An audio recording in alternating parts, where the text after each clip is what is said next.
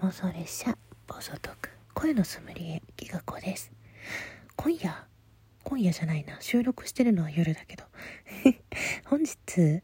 ー、テイスティングさせていただくのはバニちゃんのお声です。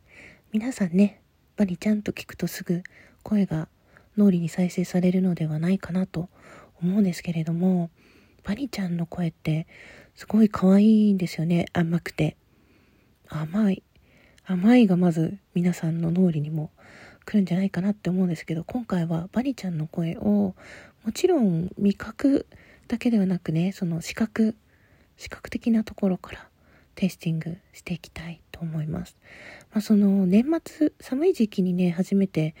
会ったイメージがあるのでこうクリスマスのあのプレゼント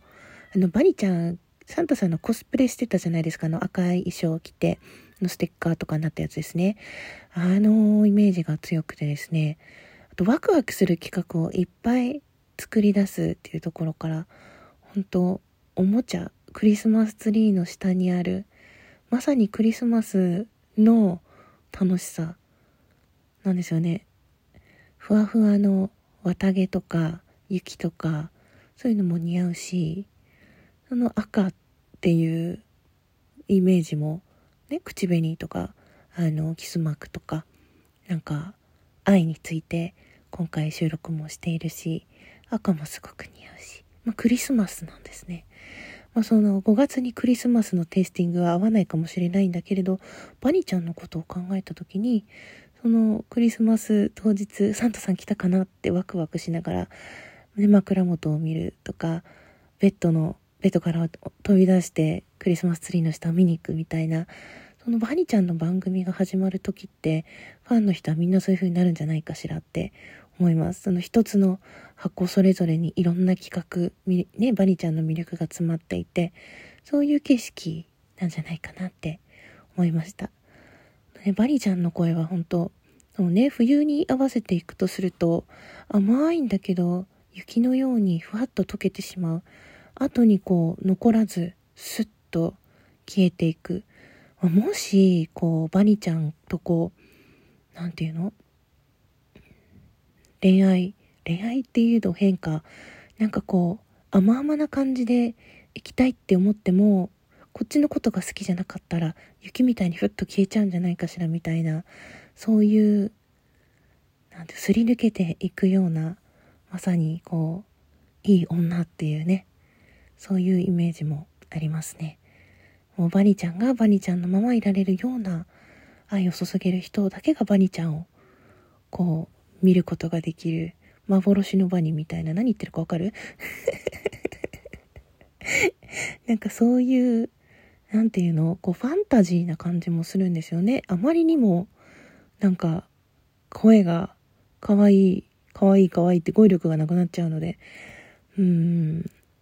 なんか不思議な人だなって思いますね。こう、遅刻しそうになって走ってたりとか、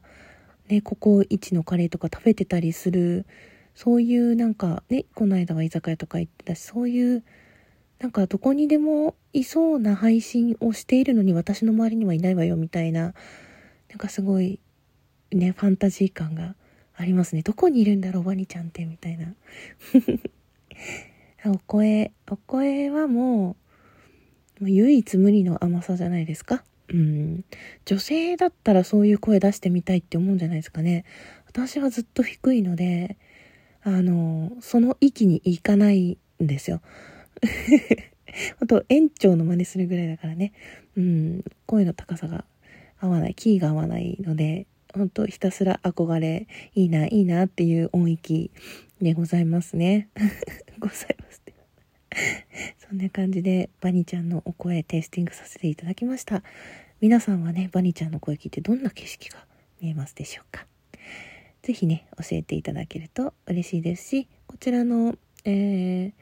声のソムリエはハッシュタグ企画でもあって、毎回概要欄には、そのテイスティング表とか、テイスティングのコツとか、